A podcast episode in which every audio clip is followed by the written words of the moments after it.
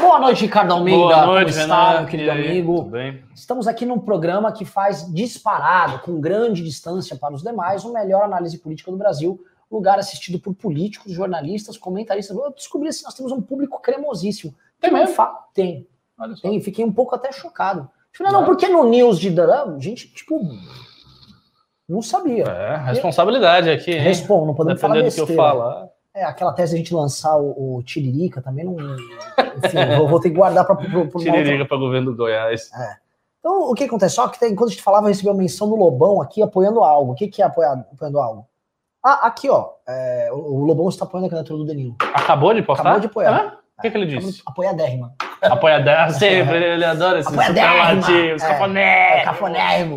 Apoiadérrimo. Pessoal, boa noite. Ah, É o seguinte, ah, tem algo acontecendo. Tem algo no ar, Ricardo. Tem. E o algo no ar é o seguinte: há uma certa esperança, uma certa. Eu, eu ri hoje, eu sorri, eu- tem algo estranho, porque é o seguinte: eu olhei aqui, Arthur com 5% para governador. Eu vi a Moedo com, nessa mesma pesquisa com 7% para presidente no estado de São Paulo. Número consistente. A Moedo com terceiro lugar. Uhum. Eu vi ah, Danilo Gentili essa semana com 4% presidente da República. Lembrando que quando a gente quebra os dados da pesquisa, ele tem 8% entre homens, Uhum. e ele tem, ele tem 7% entre homens e ele tem 8% entre jovens. Sim. Entendeu? Ou seja, ele vai muito bem na faixa dos jovens. Ele já dis- assim, ele deslo- eh, se separa dos demais candidatos na terceira via quando a gente fala com o público jovem, que é um público que influencia e forma opinião. Tá? Hoje, Sérgio Moro, em sua coluna na, na revista Cruzoé, ele afirmou, com as palavras dele, que ele apoiaria a candidatura do Danilo Gentili. Ele afirmou isso. E aí, eis o ponto que eh, eu vou passar para você. Tá? A gente comentou que o discurso da terceira via é um discurso chatôncio. Uhum. Chato. Cartas. A democracia é boa! Como o Danilo Gentili diz, né? Ele falou assim: sabe aquele programa do Raul Gil, do tirar o Ah. chapéu? Ó, eu não tiro o chapéu pra guerra, né? Aquela coisa que é os pratos de discurso de Miss Universo. E a gente tava lá com a terceira via com o discurso de Miss Universo, o Lula com um discurso muito mais forte, o Bolsonaro com um discurso muito mais forte, surge um palhaço, no sentido bom que eu tô falando aqui, um clown, um cara que você não consegue saber se ele tá brincando ou se ele tá falando sério, um Amoedo que, mesmo com o partido sabotando, vamos ser real, com a bancada federal sabotando, se mantendo consistente, um Sérgio Moro flertando, falando, ó, isso aqui é um caminho, e aí eu vou perguntar para você agora, Ricardo, quando eu vejo esses três nomes eventualmente conversando, eu vejo um sistema político antiquado lá com seu Dória com 4, com seu Leite com meio por cento. Eu vejo esses caras tendo que vir conversar com esses caras e não o contrário. Pergunto para você agora, como pode ser o desenho eleitoral para 22 numa semana onde as coisas mudaram? E ainda vou falar de impeachment de Bolsonaro. Então fiquem aqui no programa. É o seguinte, tô com 115 likes, tô com quantas pessoas? Tô com 700 pessoas aqui. Só 300 likes. Manda para mil que eu vou contar em uns assuntos secretos que vai entrar, tá? Enquanto isso o Ricardo vai falar. Mil, dedo no like, vamos mandar essa porra pra mil. Até, ó, o programa tá. Agora são 19 horas e 6 minutos. Até os 19 horas e 8 minutos tem que chegar em mil. Dedo no like aí, Ricardo Almeida. Como você vê essa mudança? É. E pergunta, mudou o cenário ou tá tudo igual?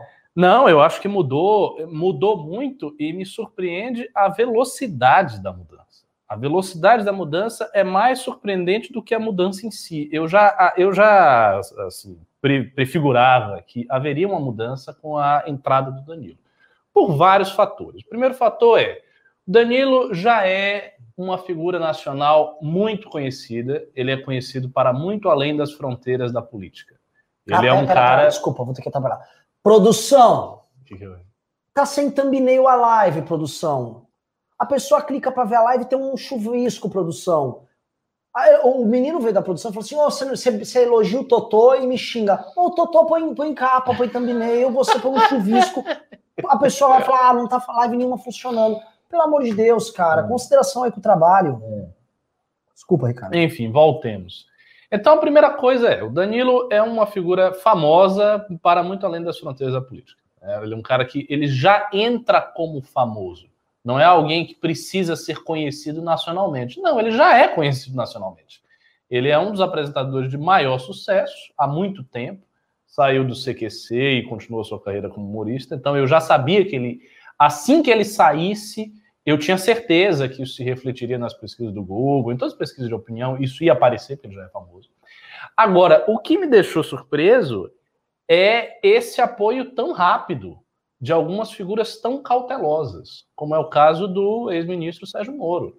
O Sérgio Moro é uma personalidade, todos sabem, muito cautelosa. Ele não é uma pessoa dada a, a roubos, ou a falar coisas no entusiasmo, ou ficar muito.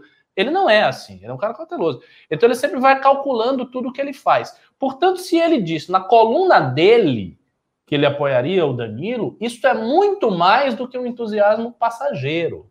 Prestem vocês atenção. Não é uma pessoa entusiasmada que falou um negócio no Twitter. Não.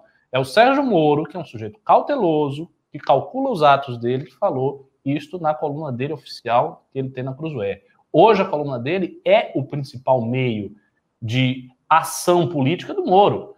Ele não tem mais o meio de ação como juiz, não tem mais o meio de ação como ministro. Então, o que é o Moro hoje? Ele é um formador de opinião, como também nós somos. Só que ele é um formador de opinião muito grande, tem uma audiência grande, é um cara conhecido e tal. E aí ele fala isso. Como é que eu vejo esse gesto? Eu vejo esse gesto como um endosso público da ideia da terceira via, como endosso público do discurso desta terceira via, Exato. porque eu tenho absoluta certeza que o discurso mole não estava agradando o Moro, até porque ele está sob ataque violentíssimo. Tá? A gente viu tudo o que aconteceu com a Lava Jato. Então ele está sob ataque, ele está sob ataque do Lula, né? Sim, porque o Lula, parar. sem parar, o Lula fez discurso citando o Moro, o Lula foi para entrevista do Reinaldo Azevedo citando o Moro. O Reinaldo Azevedo subscreveu tudo que o Lula disse, que ele foi condenado sem provas. Enfim, ele falou tudo aquilo ali com toda a clareza, então está sendo atacado é, pelo Lula. E é óbvio que não é do, do gosto dele vê uma terceira via que passa o pano para o Lula, que diz, não, nós temos divergências, mas ele foi um grande administrador aí no passado, temos aqui, aqui valorizar o compromisso democrático do PT. A galera não quer isso, a galera quer um discurso de repúdio aos dois polos. E é este discurso que me parece coerente com a única posição que o Moro pode tomar. Ele não pode ter uma posição fraca diante do Bolsonaro, porque ele foi escorraçado do governo e pressionado quando estava lá dentro para ceder o que o Bolsonaro queria, e não pode ter um discurso fraco diante do Lula. Ele não pode ver isso acontecer porque ele está sendo atacado por Lula. Então eu acho que ele encontrou no Danilo um discurso adequado, uma persona adequada, e o terceiro fator é, ele encontrou no Danilo alguém que está de fora da política e que não vem, portanto, com os vícios que os políticos de carreira vêm. A condição do Danilo de outsider tem duas facetas. Primeira faceta é problemática, como eu citei aqui no news anterior, que é o fato dele não ter experiência, dele precisar mostrar algum resultado, dele ter que se debruçar nos estudos dos problemas nacionais, tudo isso é uma realidade. Eu acho que isso vai ser explorado criticamente pelos seus adversários. Para mim está claro que a principal crítica que farão ao Danilo Gentili é sobre a, a falta de experiência que ele tem. Não é tanto aquelas críticas morais, Maria do Socorro, homofobia.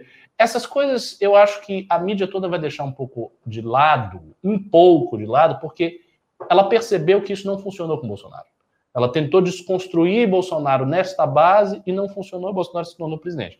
Então, o que me parece mais lógico neste momento é que ela tente desconstruir o Danilo dizendo que ele é inexperiente, etc, etc, porque ele é um outsider.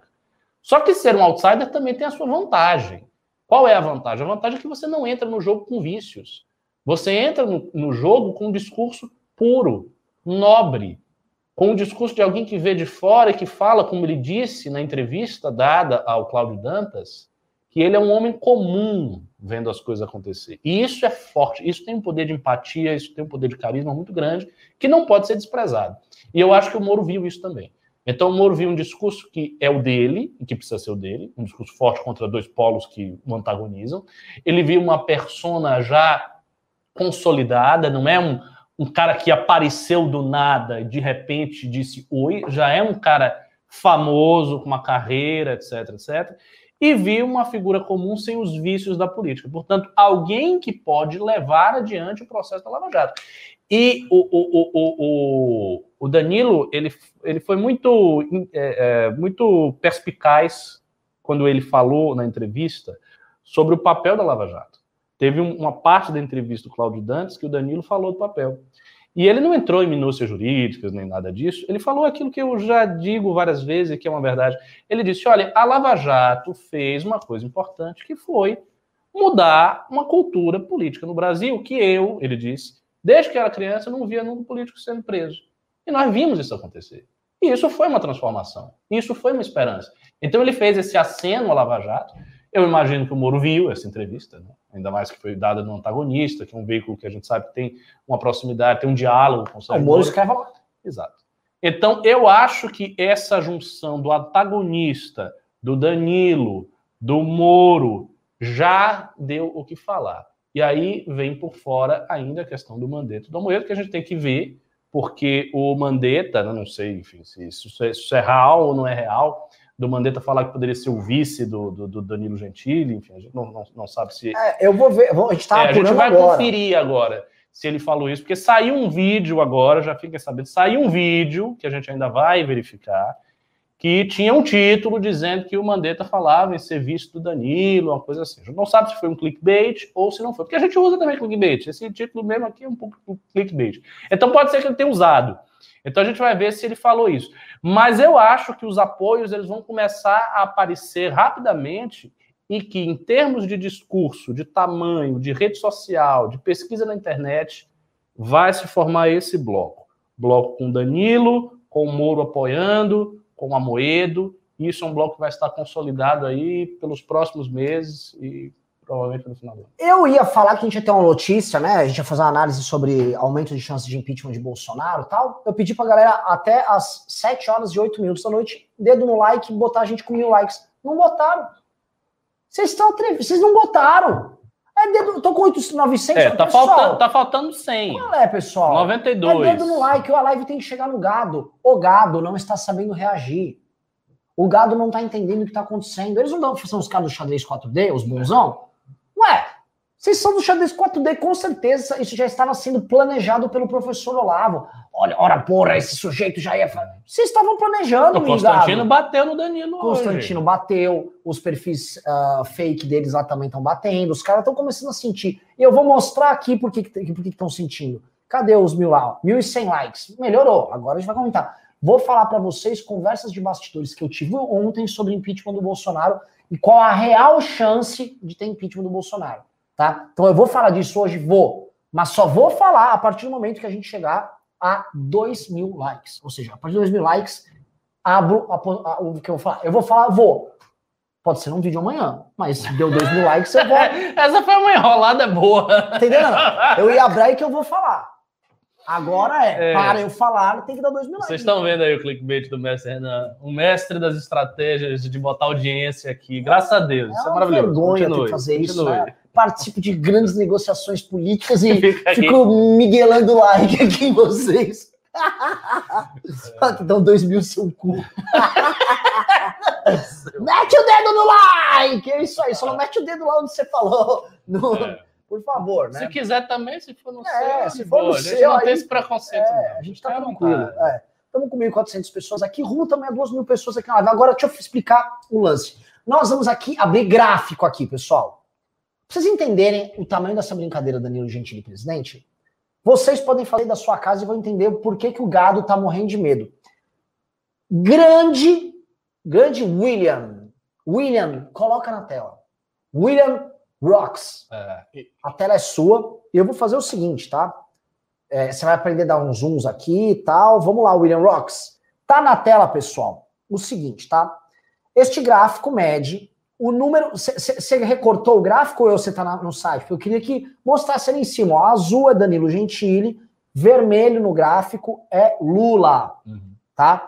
Isso são as pesquisas no Google para Danilo Gentili presidente e Lula presidente, tá? Então, quem pesquisou Lula presidente, ao longo de um dia, ou seja, nas últimas 24 horas, essas foram as pesquisas para Danilo Gentili presidente e Lula presidente.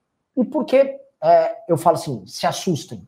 Ora, o Danilo Gentili poderia ter sido assim, foi uma piada que fizeram na terça-feira com o Danilo presidente, ele teria um pico no Google, ninguém mais pesquisaria. Uhum. Mas não, está consistente. O que o gráfico está mostrando aqui é que o Lula, que está em primeiro com 36% nessa pesquisa que a gente contratou, mas nas demais pesquisas, em todas, o Lula tem mais de 30%. O Lula presidente, que é uma novidade, que ele foi recorde de audiência no, no Reinaldo Azevedo, na rádio e na internet. Este mesmo Lula está sendo tão pesquisado no Google, enquanto candidato, quanto o senhor Danilo Gentili. A diferença é ínfima, ínfima. E a coisa é tão louca que ela já obedece a certos padrões eleitorais. Will, dê zoom no mapa do Brasil. Dê zoom neste mapa do Brasil. Tá? Vamos para o mapa do Brasil que vocês vão ver um zoomzão aí. Ó, aí teve um pimbaralho do Olim, Brandão, maravilhoso. Ou da Olim, né? Eu lembro se era o nome da mulher. Olim. Vamos lá, dá um zoom no mapa do Brasil, Will. Tô pedindo, um William. Nome, um, um, nome nórdico, né? Olim. É? Olim. Olim. Ou é Olim? Tá difícil, hein? A, a é. produção hoje tá, Enquanto tá ele, tá, ele vai dar um zoom, ó, você precisa aumentar aí o, o, mapa. Eu acho engraçado isso, né? O Constantino falando que o, ah, o Danilo Gentili é um palestra. Eles acham que o Bolsonaro é um candidato assim, muito tradicional, é. assim, tem que vem né, de uma família de 100 anos na política, que, tem, que percorreu vários cargos até ser presidente. Irmão, o Bolsonaro é altamente outsider. A campanha do Bolsonaro foi toda baseada em memes e zoeiras, em co coisas insanas. Foi uma campanha, assim, criativa, brilhante. A campanha do Bolsonaro foi brilhante. E foi toda feita porque ele é um candidato outsider, embora ele tenha sido deputado federal várias vezes, mas não fazia nada lá. Então, assim, não dá para os bolsonaristas fazerem esse tipo de crítica. Os petistas podem até fazer, né? eles podem alegar, não, o Lula foi presidente aqui duas vezes, o PT tem experiência. Agora, os bolsonaristas, não. Eles não podem fazer isso. Pessoal, olha, eu vou falar, a produção tá difícil, hein? Você tem que aumentar o mapa. A produção tá difícil, é. pelo amor de Deus, gente. Enfim, então vamos, vamos, vamos, eu, seguir. Me dá gastura tá, esse tipo tá de coisa. Tira, bota a gente na tela aí, produção. Vamos lá, vai. Acho que agora ele tá conseguindo agora botar o mapinha lá. Ah, então... Pelo amor de Deus, que dificuldade. O cara podia ter recortado o mapa lá, no e botar a imagem na tela, mas é o seguinte, não, Tá, aqui tá o mapa, dá para vocês entenderem, tá, pessoal? O que, que a gente está vendo? O Lula presidente, ao longo das últimas 24 horas, ele foi mais pesquisado com mais intensidade, que é o vermelho mais forte, não um rosa, é um vermelhão, nos estados do norte, ou seja, Amazonas, Roraima, Rondônia, Acre, Amapá, a, tem Nordeste inteiro, né? Ele leva o Nordeste, tirando é, Bahia, Sergipe, é, esse, depois de Sergipe em cima é Paraíba, né? É, acho que é. É Paraíba, Pernambuco. Não, não, é Paraíba, desculpa. É.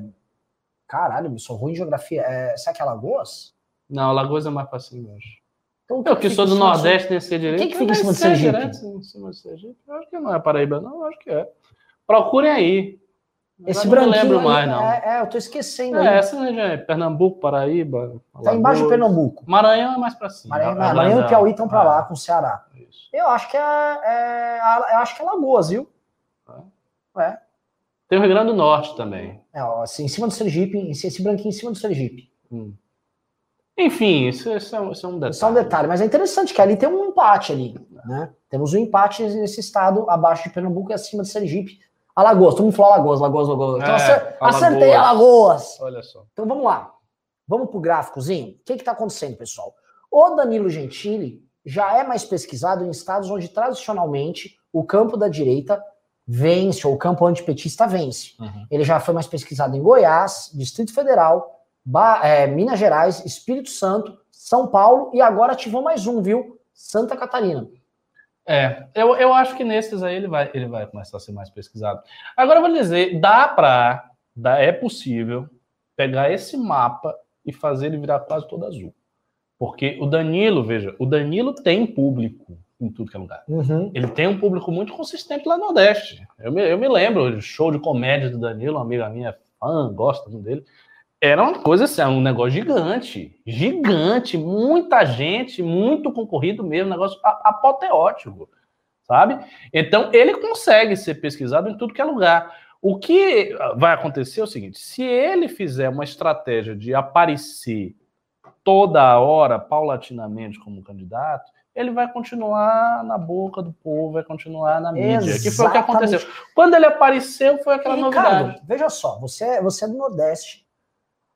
A região onde a cultura de humor é mais forte, a cultura de humor, antes da cultura do stand-up, é, é, no Nordeste. É. a, o brincante, o piadista tal, é lá.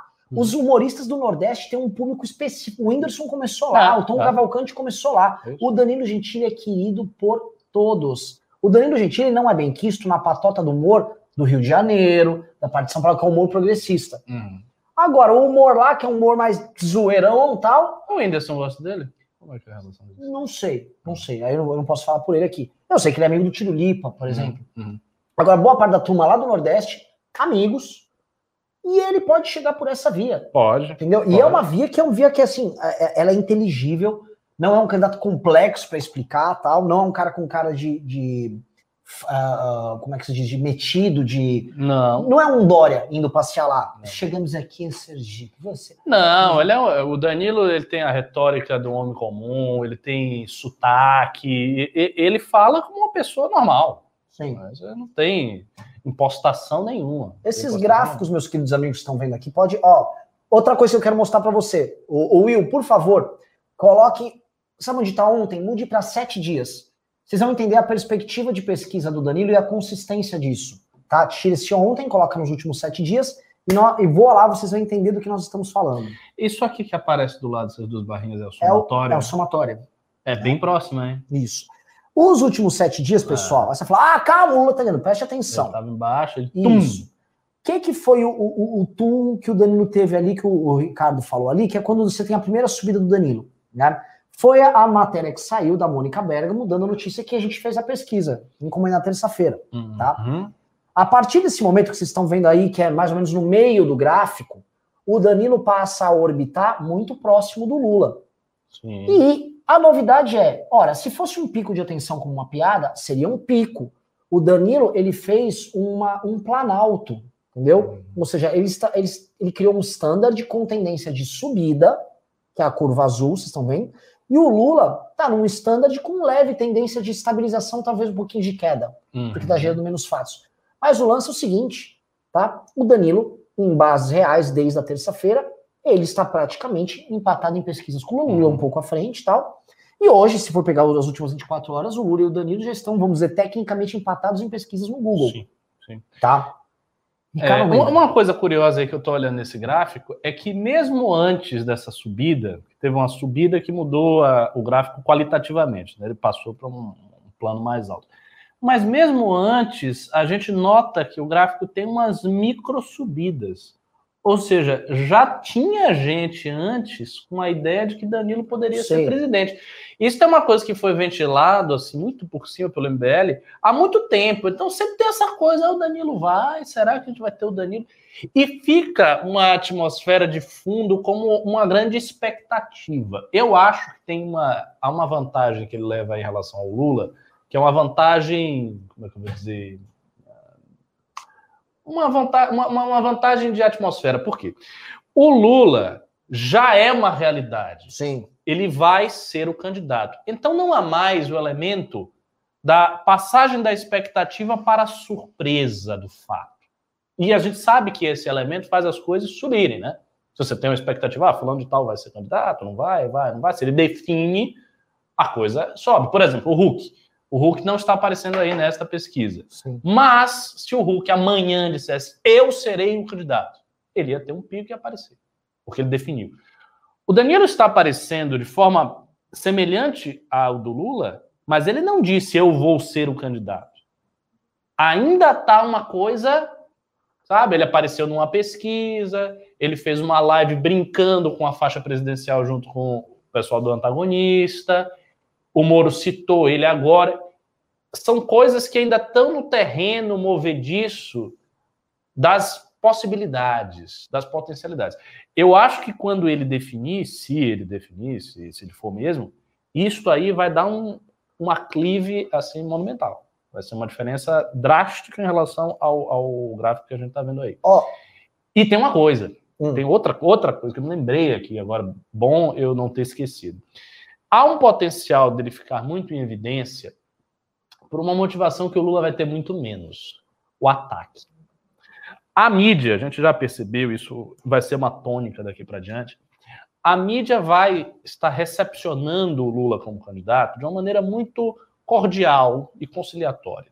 Ou seja, ah, o Lula pode ser, ele teve experiência. Ele não vai ser objeto de um ataque violento, ele não vai ser colocado contra a parede. Isso não vai acontecer. O Danilo pode ser objeto disso. E se a candidatura dele se firmar de fato, será objeto desse ataque. Isso é uma coisa boa. Para um candidato que vem como outsider, ser objeto do ataque é magnífico, isso é excelente. Então, ele continuando, se firmando e sendo objeto do ataque, ele vai ser cada vez mais pesquisado, sim. E vai ser cada vez mais considerado o escoamento natural da vontade que existe por uma terceira via. Eu, não, eu, não, eu vejo, inclusive, os outros candidatos tendo muita dificuldade de lidar com o fato, Danilo.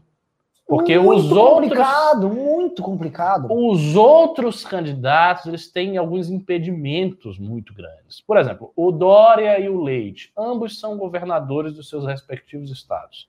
Eles precisam, nesta fase aí, que não é campanha, eles precisam administrar os seus estados. Eles estão lá, eles estão trabalhando, estão fazendo coisas. O Danilo é um humorista, ele tem um programa de TV e ele dispõe, fora daquilo ali, de um tempo livre grande. Então ele pode sair, ele pode ir para outro lugar, ele pode fazer programa, ele pode criar iniciativa na internet, ele pode dar mil entrevistas. Ele tem uma agenda que é muito mais flexível do que a agenda do governador. O que um governador tem, e na época em que isto contava demais, diferenciava o dos outros, era o resultado. Dizer, eu fiz isso, eu construí aquilo, eu fiz tal coisa, papapá, vote em mim. Hoje em dia não é mais assim. A relação entre realizações públicas e voto não é uma, não é uma relação tão simples como era há 30 anos atrás, ou 40 anos atrás. Então eles entram numa desvantagem. Eles têm menos tempo, eles têm mais vidraças para as pedras serem jogadas e as realizações que eles têm nos seus respectivos mandatos não são suficientes para obscurecer o fato do Danilo chegar. Tem um elemento que é, eu acho que tem que juntar, Ricardo, que é o seguinte: ser gestor de qualquer coisa nesse período de crise, com que é crise econômica e coronavírus, dói para todo mundo. Isso. E ninguém quer Bom, ser, bem, ninguém bem, vai bem ser colocado. lembrado pelo eleitor bem com colocado. grande carinho. Isso. Ah, o meu governador, ah, o que fechou lá o seu É, negócio, o cara fechou. Ah, o presidente que deixou você morrer. É, então, entendeu? É. Assim, a crise, por mais que todos os analistas eu acho que os analistas têm suas regras simples e, e, e burras que explicam as coisas de um jeito errado. Hum. Né? Ah, as pessoas só querem agora alguém que. Não sei. Não sei. O, o Dória está entregando resultado aqui na gestão, não está sendo premiado por isso. Ah. Os governadores, a gente analisou uma pesquisa agora da XP que mostrou os governadores em queda, ah. queda livre na popularidade. Não é tão simples assim, pessoal. Outra coisa é o elemento esperança. O que, que é o elemento esperança? É o, muita gente colocou no comentário, estão deixando a gente sonhar. Por quê? Porque política é esperança também. Uhum. Política, uma das coisas da política é que a, a, democracia tem, que é uma coisa legal, que é a repactuação. A repactuação existia antigamente nos reinados, quando, por exemplo, nascia o, o filho do rei, aí havia um, olha, o bebê, ele vai ser coroado. A, o coração do cara é uma pactuação, é um pacto que é, é, surge lá com, com essa figura do rei. Na democracia, você tem uma pactuação que acontece ali Sim. na hora da eleição. E as pessoas passam a ter esperança na pactuação, porque é como se fosse o início de um novo ciclo. E o início de um novo ciclo, quando você está no fim de um ciclo que está horroroso, porra, é tudo que você quer imaginar é um começo de um novo ciclo. Uhum, uhum. E aí você olha pro Lula, você está olhando um ciclo passado que parece que não termina, é um pesadelo. O Bolsonaro é o pesadelo que você está vivendo agora. Exato. Isso aqui é uma coisa nova. Isso é uma coisa nova. Um novo horizonte, é. um negócio diferente. Exato. Assim, eu acho, e eu estou falando isso, já falei várias vezes, e acho que é o caso, essa crítica da falta de experiência, esse apelo por gestores qualificados e provados no tempo, que é uma coisa que tem uma índole conservadora, né? A ideia de que as pessoas têm que já estar acostumados com uma lida da política. Eu acho que isso vai ter um peso. Assim, não é, não é uma coisa que será desprezível. Sim. Acredito que a campanha do PT vai se basear nisso, não acompanhando Bolsonaro, obviamente, e acredito que possa surgir alguma alternativa fora desse espectro, ou, na verdade, já existe uma, que é a do Ciro, que também vai nessa linha. Né? O Ciro já foi nessa linha na eleição passada, ele sempre fala do currículo dele, não, porque eu administrei uh, Fortaleza, isso, aquilo, papapá, foi ministro da Fazenda, blá, blá, blá, ele fala do currículo, e ele já falava que Bolsonaro seria um presidente ruim pela sua falta de habilidade, por não conhecer o métier. Eu acho que essa crítica vai ter força, vai ter peso, e eles vão usar essa crítica contra Bolsonaro e contra o Gentili e contra qualquer figura outsider que apareça. Entretanto, Entretanto, isso não é suficiente para excluir a força do apelo de uma candidatura nova, com um projeto novo, com um horizonte novo. Até porque, sempre que há um discurso, existe um meta-discurso. Então, se você tem um discurso, você tem também um meta-discurso. Tem um discurso que explica o discurso. E a explicação pode ser a seguinte: não, vocês estão equivocados. O problema do Bolsonaro nunca foi falta de experiência. Ele tinha experiência como deputado federal. Ele não era propriamente um outsider. Ele foi deputado federal durante muito tempo. E o Lula também. O Lula não era presidente antes dele ser. Ele não, o Lula não foi governador de São Nada. Paulo antes dele ser presidente. Ele não foi prefeito. A única coisa que ele foi foi deputado federal, que nem o Bolsonaro. Então há um metadiscurso que pega o Bolsonaro e pega o Lula. Quer dizer, olha, irmão, antes de você ser presidente, você era líder sindical. Ah, mas eu era assim, líder sindical, eu já participava da política. Você era líder sindical, você não era gestor. Ser líder de um sindicato não é a mesma coisa que ser um prefeito, seu gestor. Então, você não é, não é o gestor. Você nunca foi. Você se tornou e você diz que o seu governo foi bom. Você está dizendo que o seu governo foi bom. Então, isso é sinal de que alguém que nunca foi gestor pode fazer um bom governo, segundo você está dizendo. E o Bolsonaro, a mesma coisa. Não, o Bolsonaro não foi tão outsider assim. O Bolsonaro foi deputado federal várias vezes. Qual o problema do governo Bolsonaro? O problema do governo Bolsonaro é ter prometido coisas impossíveis é ter entrado em várias contradições e ter uma família de ladrões. Esse é o problema. Se você faz esse discurso, você pega essa coisa do ah, você não tem experiência, e você dá uma resposta que é bem plausível, que é bem convincente e que não dá para o jornalista dar por barato, assim, dá por, por, por, por, pressuposto que ele invalidou a sua presença porque ele disse que você é inexperiente. Se de um lado você apresenta dominar os problemas e conseguir falar sobre os problemas com seriedade, coisa que o Danilo ainda não domina, mas ele pode vir a dominar, ele é inteligente, basta estudar.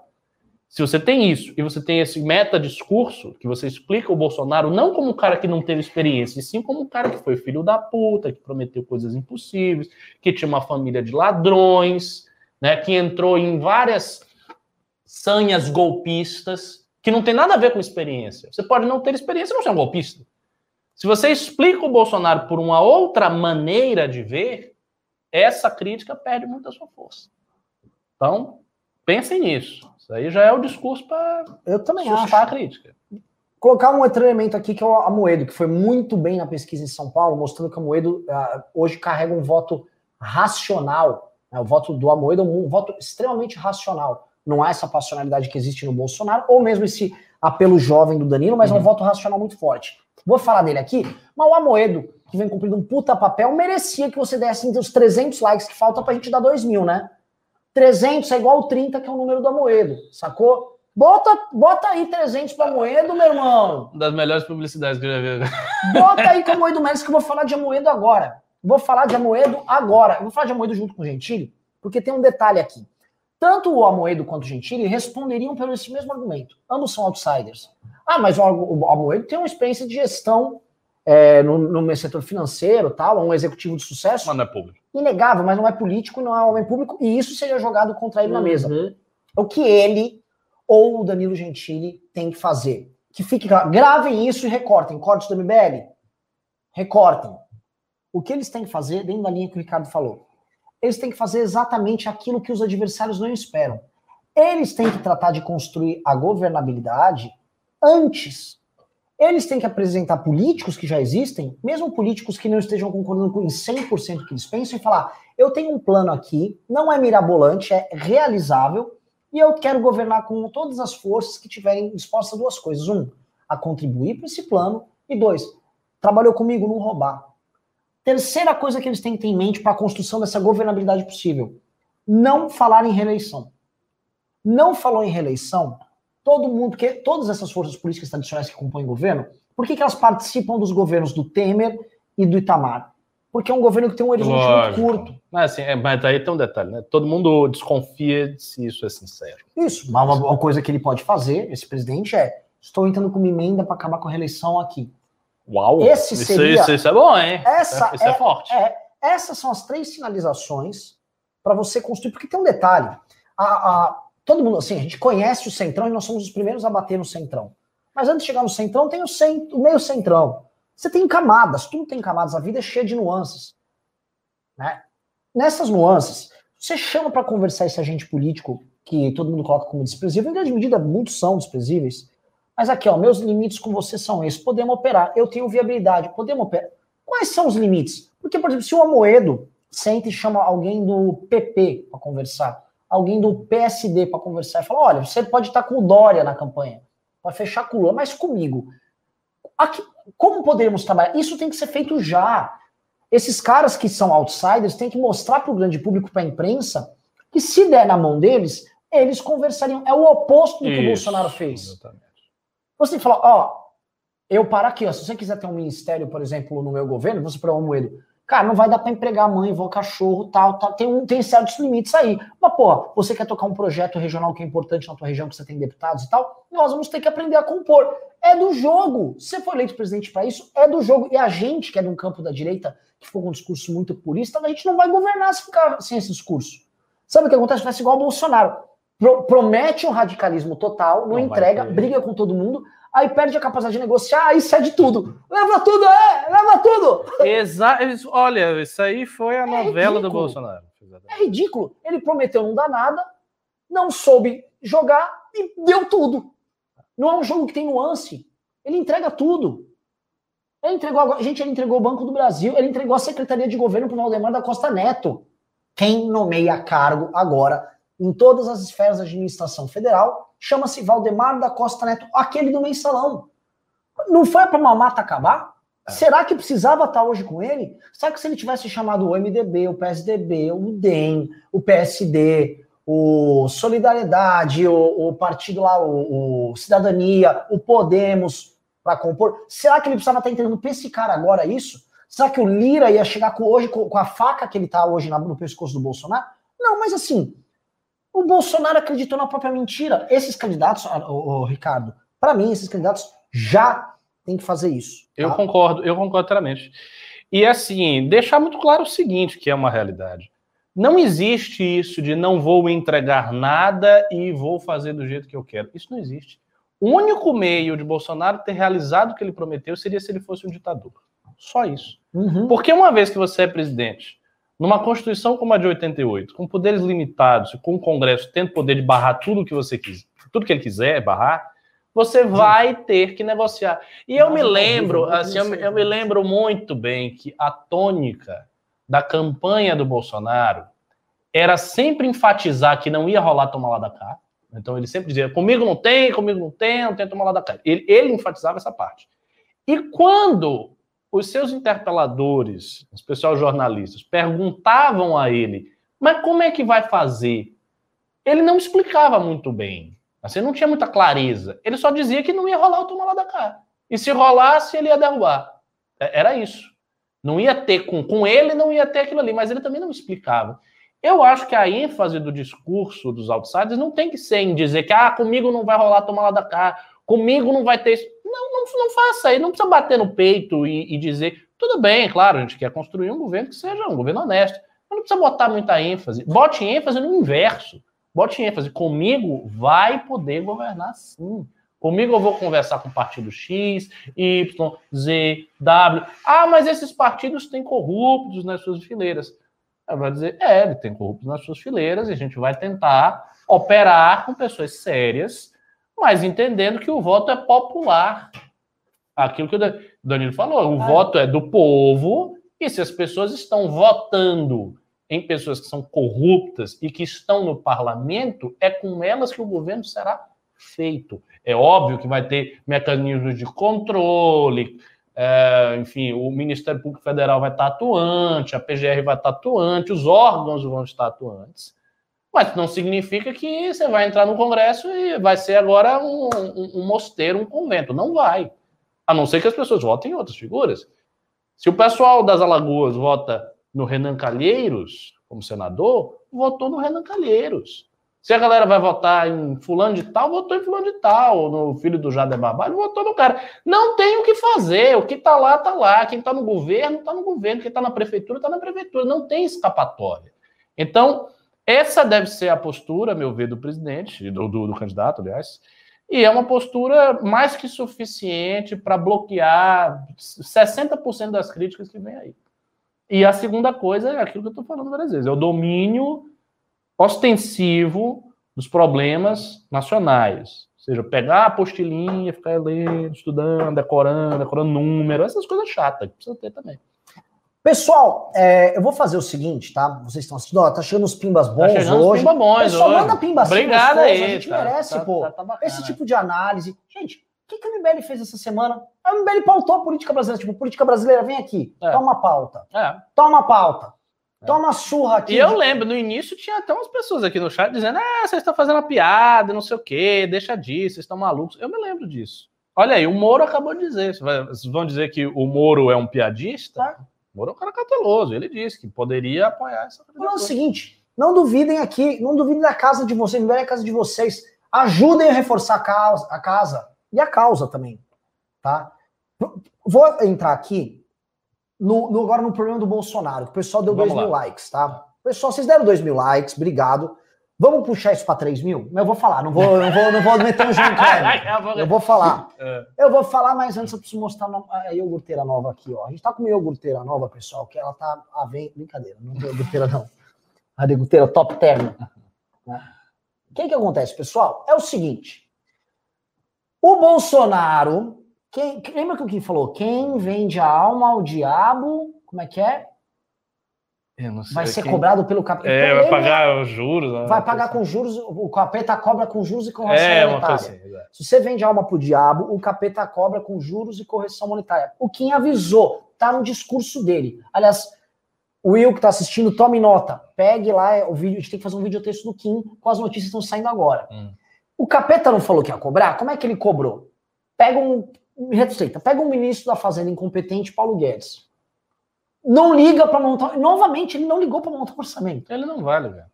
Aí montou orçamento nas coxas Ah, vai pega o orçamento nas coxas, entrega pro Lira.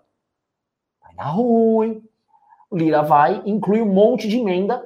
Por que, que são as emendas do Lira? Você que vê MBL News, você que assiste os nossos vídeos, você que acompanha o melhor canal de política do Brasil, você sabe. O cara meteu emenda lá, tal, porque a emenda era o pagamento pela compra do voto que o Lira efetuou junto aos parlamentares. O Lira fez o seguinte, ó, parlamentar, vota em mim, você vai dar o voto em troca não é que eu vou te dar emenda, você me dá uma, vamos assim, eu tenho um título de crédito que eu te dou dando aqui, tá? Eu tô passando o Lira Card, eu passo um Lira Card parcelado na conta do Bolsonaro, sacou? E o Bolsonaro pega a conta dele, que é a nossa conta, o bolso é nosso. Ah, é BMF, bolso.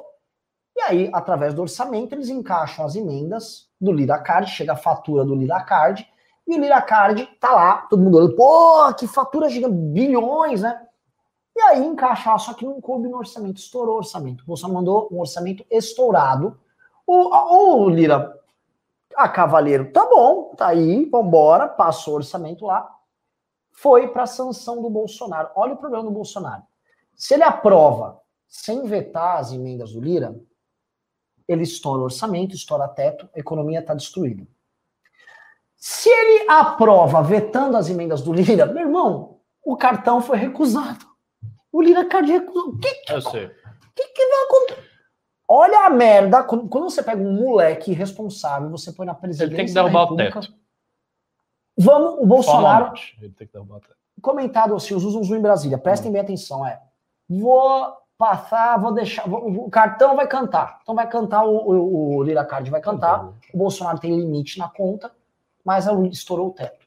Bolsonaro oficialmente é um cara que vai estar pedalando, vai estar com o teto estourado e vai estar mais do que nunca na mão do Lira. Nossa, assim, essa é uma posição de fragilidade extrema, né? Assim, extrema, extrema, extrema, porque e assim eu vou dizer, é uma posição ruim para a gente. Se, se você for analisar com profundidade, é uma posição ruim para a gente. Por quê? Porque uma vez que Bolsonaro pedale, todo mundo vai dizer que ele pedalou. E uma vez que não tem um impeachment, o que, que vai ocorrer? Haverá um discurso magnífico para o PT, que é dizer o seguinte: os presidentes anteriores pedalaram não foram impeachmentados. O presidente depois da Dilma pedalou, todo mundo viu e não está sendo impeachmentado. Tentaram derrubar a Dilma por golpe. Porque não tem isonomia nenhuma. E, esse, veja, há, há um, um- aspecto muito, muito ruim nisso aí. Pra gente, não só pro Bolsonaro, pra gente também. Que é o fato dele pedalar e não ser impeachmentado. Se ele pedalar e for derrubado por impeachment no dia seguinte, isso é magnífico. Porque aí, assim, isso exclui um pedaço vital do discurso do PT, que é a respeito do golpe. Agora, se ele não for, é bem ruim. E aí a gente vai ter que ficar pressionando, no mínimo, a gente tem sim, que sim, ficar. Sim. Mas assim, é insuficiente, porque o, o, o, o, ponto vai ser esse, né? O cara pedalou e é isso aí, a galera tá empurrando com a barriga. Agora, minha pergunta é, que eu ia fazer a você é o seguinte: por que, que o Bolsonaro não derruba o teto mesmo? Tudo bem. Eu, eu, eu acho que ele tem que derrubar, mas não é derrubar, é derrubar formalmente, é fazer a Sim. PEC e revogar. Você já vai saber a resposta, coloca no ar a matéria que saiu agora no Valor Econômico, todo ah. mundo viu hoje de manhã. Você está sendo respondido já pelo pelos, o mercado, o mercado que aplaudia mito. Ah, mas eu acho que na situação que o Bolsonaro está, ele tem que dar uma acelerada na heterodoxia. Ele tem... Se eu estivesse na situação do Bolsonaro, que não estou, graças a Deus, Aproxima aí, meu, meu, meu garoto lindo, aproxima essa tela. BTG Pactual, famoso bancão do Andrezão. Banco, inclusive, foi fundado pelo Paulo Guedes. Paulo Guedes. V dólar a 6,40 no fim do ano, com explosão de gastos disparados. Vou repetir aqui para vocês entenderem. Não é que assim. Ai, caso aconteça. Isso foi uma facada, isso foi uma motosserra é. que atravessou o brasileiro. Não, não, Puta assim, merda. Entenda um título aqui para você ver. Não é que assim, caso. Não, é BTG vê dólar 6,40 no fim do ano com explosão de gastos para do risco, do risco do país. Vamos ler aqui. Agora vamos lá, Wilson. Desce aí, meu bebê lindo. Nossa senhora. Tá? Vocês vão entender aqui, ó. Vamos lá. Jesus! O BTG Pactual elevou suas projeções para o dólar ao fim de 21 e 22, depois dos movimentos da moeda em março em decorrência da deterioração substancial do cenário doméstico e do quadro mais favorável à economia norte-americana, e alertou que, num cenário de maior gasto público e forte alta do risco país, a cotação poderia terminar o ano em 6,40. Veja só, alertou que, num cenário de maior gasto público, estouro de orçamento, le, leia-se, e forte alta do risco país, uh, estourar o teto, leia-se, a cotação poderia terminar o ano com 6,40. O problema é que foi o seguinte, ele botou a previsão dele isso.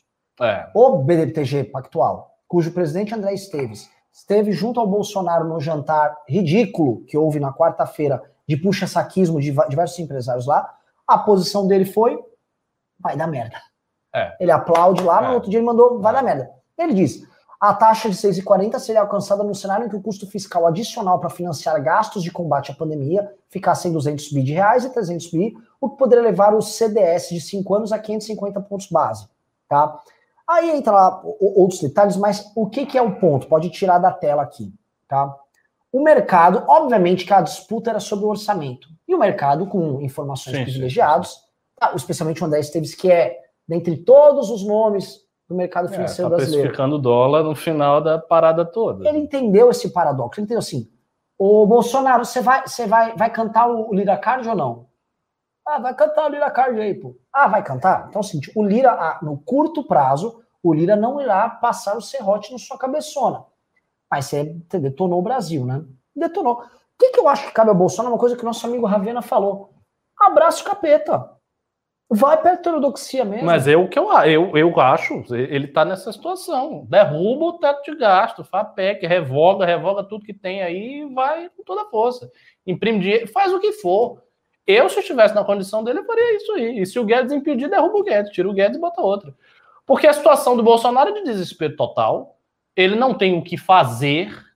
Ele não, ele não vai conseguir ter uma base política minimamente estável se ele não der a grana para os caras. Não vai, ele não vai ter isso. Porque não há motivo, os caras não têm amizade por ele. Não, não tem. Não é uma, uma relação de, de, de, de simpatia, é uma relação puramente mercadológica. É um negócio ali, sabe? É, você está lidando com agiotas. Está tá lidando com uma agiota que tem, ele não tem um revólver para te matar, mas ele tem uma caneta para passar o impeachment. E ele sabe, o Lira está numa posição muito confortável, porque ele sabe que o impeachment, se ele quisesse botar um impeachment para rodar, rodaria fácil. Tranquilo. Rodaria. O, o, STF, se pudesse, ia dizer: ó, oh, o negócio é o seguinte: criamos aqui um rito que é o Ultra Hiper Mega Blast sumaríssimo. É. você faz o seguinte: é o impeachment você... da pandemia. você não precisa nem aglomerar lá na Câmara, já vota em casa logo. Vota em casa, aperta aqui, ó. Você aperta Enter aqui, pronto, caiu. Ó, oh, presidente, acabou. Olha só. Então, assim, ele não. O Bolsonaro não dispõe de simpatia nenhuma no STF, instituição alguma, nem no parlamento, nem nada, nem nos movimentos civis, nem no resto da direita. Ele não tem ninguém. Ele só tem a militância dele, olha lá, os, os 30%, otário, os empresários, que empresário também é uma raça complicada, porque se vem outros, os caras também já fazem aliança, essa é a realidade. Então, ah, tô com Bolsonaro, tô com Bolsonaro. Sim, mas você vê o Lulinha, todo mundo dá um jeitinho de. Ah, é, é difícil, mas o Lulinha tá. O negócio é o, é o, dinheiro. Chegou o dinheiro, a galera tá, tá indo. É assim que funciona a burguesia, desde, desde sempre. E, e é isso. Então, eu, se fosse ele, faria o que o Ravena disse, abraçava a ortodoxia totalmente. Derruba o teto de gastos. Porque eu fico, eu já, eu já falei isso várias vezes. Tá, as coisas do teto de gastos, teto de gastos, pode ser que seja essa coisa toda mesmo. Mas tem que ver isso aí, porque eu acho que se o PT ganhar, se o PT levar em 22, o PT vai tirar o teto de gastos. Porque essa é uma discussão muito. Ela é muito forte na esquerda. É uma coisa muito, muito forte, uma pauta muito forte na esquerda. E eu acho que, a despeito de tudo que o PT vai fazer em termos de ceder coisas para o mercado, fazer estratégia de conciliação de classe, tudo isso ele vai fazer. Mas eu acho que o teto de gastos em si, ele não vai deixar. Mas sabe que o PT, eu, eu, já vi petista falar, gente, a gente pode derrubar o teto e ainda assim cumprir metas igual cumprimos no governo eu sei. Lula. A gente mas de certa é famoso, sabe o quê? não é falso, porque não é assim falso. não havia o teto antes. Não havia, mas havia funcionava muito na lógica do confiar no pai. É. É isso. O teto, o que, que o teto gera? É um horizonte é, que obriga o Estado a se reformar. Obriga. E exatamente. isso é maravilhoso porque você diminui o, o, o, potencial gastador do Estado e faz com que o Estado tenha que lidar com suas próprias contradições orçamentárias, que é, eu acho maravilhoso. Mas tem um aspecto complicado. Tem. Você diminui a margem de manobra do próprio Estado, do próprio gestor. Numa situação de pandemia, de crise Não, sistema, eles, etc, eles passaram etc, um orçamento de guerra ano é. passado para evitar isso. Hum. Então, assim, o Congresso foi lá e falou: olha, vamos passar esse orçamento. Bota aí um parêntese. Tem um ah, mas a crise aqui. continua.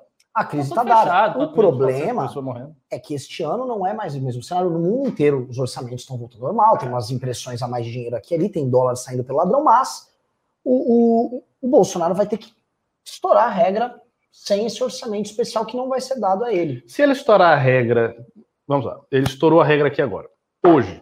Aí vamos supor que daqui a dois, duas semanas revoga o, o teto mesmo. Nesse caso, não retroage, ele continua pedalando. Não, não retroage. Mas a gente pode tentar. Ó, eu tô ao vivo. E, isso é uma, isso é uma boa pergunta. Que sabe tudo dessa bagaça. Isso é uma boa pergunta. Porque ele pode tentar fazer isso, se houver a chance. Estamos tentando o pessoal ligar no deputado federal Kim Kataguiri aqui, ao vivo, vamos ver se ele me atende. O Kim nunca me atende, tá? Só precisa entender o respeito que tem. Ah, o Renan manda tudo. O cara tá cagando pra mim. Tá jogando videogame.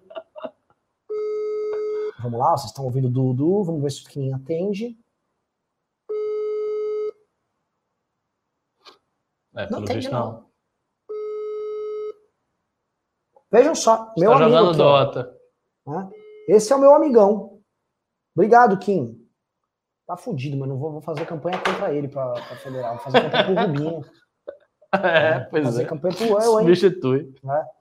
O, o, voltando, então, isso aí. A gente vai. Eu vou, eu vou pessoal aqui da produção, tragam dados isso, Will. Pergunte para alguém é. aí, vai, vai, fala com o Minato, fala com o Paulo Bueno, fala com o próprio Rubinho sobre isso. Pergunta básica, vocês entenderam, né?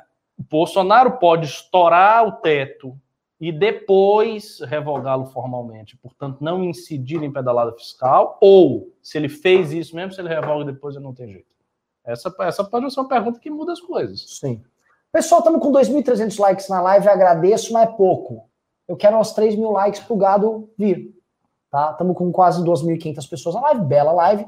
Tá? Agora entendo, tá? Abriu-se a temporada de achar que brabo contra o presidente. Porque ah, é o seguinte: sim. se ele não pagasse as emendas, é. era guerra. É, é guerra. É. é guerra. Os deputados iam meter pauta bomba uma atrás da outra em cima do Bolsonaro. E aí, como é que o Bolsonaro ia recompor uma relação sendo que ele não cumpriu com o básico? Era guerra, o Bolsonaro sabia, meu, meu pescoço tá, tá doendo, tá, vai estar tá ali na forca. Nessa situação agora, o Lira tá assim, vem, você não pagou com essa moeda, você vai pagar nessa outra aqui. E a, são moedas que vão doer muito, muito no senhor é, Jair Messias Bolsonaro. E é um governo, assim, e outra coisa, os mercados, ah, os tais mercados. Esses aí, cara, ó, estamos com o grande André Guedes. Ó, eu te falo que a nossa audiência é É. qualificadíssima. O grande André Guedes está aqui, ó. Mandou já um E beijo presidente. tudo bom? Pra que que solicitaram uma Ô, louco! Olha, rapaz, o cara Puta já que chega. pariu. Isso é que é um processador geral da República. Por O cara é sumonado, ele aparece. Zum. Ó, tenta vir aqui. Você quer, você quer sentar aqui aqui? meio, fica É, aqui. Tá. Tá, tá um aqui. É, tem que cuidar. É. Nossa, você consegue cuidar para não criar. Não, tá. Não, eu- a gente tem uma pergunta é muito simples. A treta é o seguinte: o Bolsonaro estourou aí o orçamento. Ele vai, como todo mundo é, ele, vai, ele vai passar o É. orçamento sem vetar as emendas do Lira, ou seja, é um orçamento estourado, louco, pelo é. presidente. Cada lado. Tá. Ele tem um crime cometido, embutido nisso, não tem? Tem. Se ele estourar o orçamento, ele come crime de, comete crime de responsabilidade fiscal. E aí, como ele, ele evita isso? Ó, pera, Ele- pera, pera, pessoal, deixa, eu- deixa eu aumentar. É. Deixa eu Ele pode, por exemplo, revogar o teto depois e retroagir? Não, é, para que ele não estoure o teto, tem que passar uma medida excepcional que permita que, eventualmente, ele estoure o teto, como ano passado, quanto ao Covid. Se isso não for aprovado e ele estourar o teto, aí ele incorre em crime de responsabilidade. Se ele tiver estourado e depois, ano que vem, ele Revogar. revogar, ele incorreu em crime, porque É. é, o tempo da vigência do ato. Ima- ima- Imaginava. Então, aí, pra isso ele precisa de maioria, aquela maioria zona. é, né, maioria processo. qualificada para isso. E aí ele não vai ter. E nem adianta, porque ele tem que, Não tem que passar agora. É, é a tem que situação passar dele agora. é Você. Lira, use a máquina, é aconteça algum malabarismo muito grande ali para beneficiar ele. Acho que o Kim poderia até falar melhor, mas juridicamente falando, ele teria problemas. Por isso O que eu Lira vou não vai querer, o Lira vai querer que ele passe, pedale e esteja na do papai. É por isso que eu, fa eu falo pra Então, você. mas se o Li... Aí que tá, se ele passou e pedalou, ele cometeu o crime. Sim, mas aí O o Lira. Lira te- tem que resolver a dele antes. Mas o ponto é, Rubinho, se ele estoura, ele pedala e o Lira, que é o presidente da Câmara, controla se vai ou não vai o impeachment, o Bolsonaro está inteiramente na mão Sim, dele, do jeito que esteve a Dilma de- na mão do. cócoras pro Lira. É, mas então o não Lira, deve, querer. o Lira deve ser muito bom, afinal de contas, a Carla Zambelli fez um vídeo falando. O Lira é um puta cara, né? O Lira é um puta cara. Eu tô... Você fala isso, as pessoas vão recortar e vão falar que é verdade, entendeu? Mas vocês sabem por que, que eu, eu falei que eu vou fazer campanha pública? Eu liguei pro Kim, não me atendeu. Falei, ó, olha só, vou é fazer campanha pública. Pum, ele, ele pipocou aqui. Cara, falaram que vão fazer campanha pra mim. Tô... Opa, eu ganhei o cabo eleitoral. Muito bom. É o seu perrengue que é uma eleição. Não, mas é isso, cara. O puta problemão. Ó, tô- quantas pessoas tem aí ao vivo, Renan? Gente, quero pedir um favor pra vocês. Arroba Rubinho Nunes MBL no YouTube. Me sigam lá, cara. Eu só tenho 13.600 seguidores, eu preciso aumentar. O Rubinho tá com um canal bom pra caramba. É, eu fico falando dos projetos de lei que eu apresento, dos processos. Inclusive, eu acabei de processar. Eu que aqui processamos o, o senhor Jair Bolsonaro, porque ele está ocultando o calendário de vacinação por conta das caneladas do Pazuello ali, agora do atual ministro. Então, a gente está entrando com uma ação contra o presidente para ele divulgar o calendário de vacinação. Já tem CPI da Covid. É, o bicho, cara. rapaz, o bicho tá pegando demais. Então, só entender aqui, enquanto a gente fazia esse programa, você estava processando? Estava fazendo um processo. Rubinho, deixa eu te dar um detalhe, cara. Hoje é sexta-feira, tá todo mundo cansado, 8 da noite. Você tem um filho pequeno, você tem esposa. Você realmente, tipo, fica processando. isso, é uma, isso é uma dúvida. Você realmente tava mesmo com o laptop? Eu tava, tava fazendo ação. Inclusive, eu terminei aqui uma, uma entrevista que eu estava dando para uns universitários de uma faculdade de jornalismo sobre mandato coletivo. Aí eu terminei a entrevista, estava terminando a ação, que já estava para protocolo já. Daqui a pouquinho tá, pra- tá distribuído, saca o número. Tem que fazer, cara. Tem um monte de coisa acontecendo. É, não dá para ficar parado todo dia. Cara, eu fiz uma live com o Kim ontem no canal dele, falando de ações. Essa semana foram cinco processos contra o Bolsonaro. Todo dia tem um absurdo acontecendo, cara. O, o Kim é como se fosse seu irmão, o Robin de- dos processos, nesse caso aí? É, a gente atua junto, eu faço essas ações, a gente protocola em conjunto e é um bom time o Kim, cara. Eu gosto de trabalhar com ele, eu já fui assessor dele e a gente opera bem, entendeu? Ele- às vezes ele vê a notícia, eu nem tive acesso ainda, ele me manda, ah, vamos processar. Aí eu já começo a fazer ação e a coisa roda. Impressionante, cara. Assim, e- assim, eu já achei que isso era mérito. Eu falo, pô, o Rubinho é foda. Eu já passo a achar que isso tá no campo das patologias. Então, Tem um vídeo de campanha que falava disso, foi 10 tua, inclusive. isso tá claramente no campo do- da patologia. Só que é o seguinte: enquanto ele continuar doente fazendo isso e a gente continuar economizando milhões e milhões aí e tal, Beleza, tô tranquilão, Cara, eu velho. prefiro ficar doente processando do que doente com Covid. Mas né? sabe qual é a minha preocupação? que você gosta tanto de processar que uma hora a causa já não importa, você vai entrar com processos completamente aleatórios só pelo ato. Vai ter um momento que ele vai estar tão frenético que ele vai processar a gente. Não, Eu acho. Chegará não, este não, momento. Eu tenho certeza. velho, vou processar o velho também. Mas sabe por quê? Ele vai processar e aí ele vai fazer a defesa e aí ele ganha de si próprio. O jogador de É, verdade, era lados. criar, assim, tipo, no Brasil inteiro, assim, uma rede de pessoas ajudando e pesquisando para a gente entrar com ação no país inteiro, tipo, no Cabrobó lá e, e fazer esse tipo de coisa. Você me deu. Você falou um negócio real. Se o Rubinho, digite um se vocês concordam, e dois, vocês falam não. Vocês doariam, sei lá, pagariam uma mensalidade pra gente montar, tipo, um departamento jurídico com advogados fazendo esses processos no Brasil inteiro? Sei lá, pagar uma mensalidade de 100 reais. Pra gente estar em todos os estados rubinhando, digite um, se vocês, pô, daria. Não, rubinhar já é um verbo, né? Rubinhar. Ato de, ato de processar freneticamente. Tipo, cara, né, seria foda, tipo, porque fazer um grande departamento jurídico ia ser monstruoso. Tipo, a, a- até tipo, a maioria, 90% dos processos que entrou eu fiz na unha, cara. É, é bom assim, eu tenho bastante modelo, as ações saem rápido. Por exemplo, eu crio um processo, às vezes em uma hora e meia, duas horas está feito e o sujeito já está sendo processado. Ação que te, cara, uma curiosidade, ação que tirou o bônus da Lesp, eu fiz pelo seguinte, eu, tava, eu trabalhava no gabinete do Kim na época, eu vi a notícia, era umas seis da tarde, falei, vou processar. Mas tava indo embora, falei, vou fazer do flat. E o Arlen tava lá e é muito enrolado, cara. Eu, vambora, Arlen, vambora, tipo, é quinta-feira, de sessão, tal, já é seis e tanto. E ele tava enrolando. Eu falei, cara, você tá enrolado que eu vou fazer uma ação enquanto você tá aí fazendo suas enrolações, você não vai ter acabado. E eu sentei, cara, e fiz o processo da Lesp inteiro, inteiro, de cabo a rabo, revisei e tal, e ele não tinha acabado mesmo. E aí eu saí de lá, ainda mandei no grupo, botando, ah, tô precisando, tô tô precisando. E protocolei, fui, e aí que a gente foi embora, cara. E depois, outro dia, tinha saído a liminar lá, que barrou bônus. Procede a história que quando você foi ter o seu primeiro encontro com a, com a sua atual esposa, menina, ela te deu o famoso chá de cadeira, aí você ficou no bar esperando, aí você puxou o laptop e você fez a ação que tirou os direitos políticos do Lula? É verdade essa história ou é não, boato? Essa é boato, essa é boato. Mas eu, devia, eu queria que eu. Eu queria, Pô, ia ser mó bom. Não, mas isso é mentira, pô. Porque, Ah, porque aí- foi, aí- foi antes dos direitos. Não, não, puta, cara, temporalmente.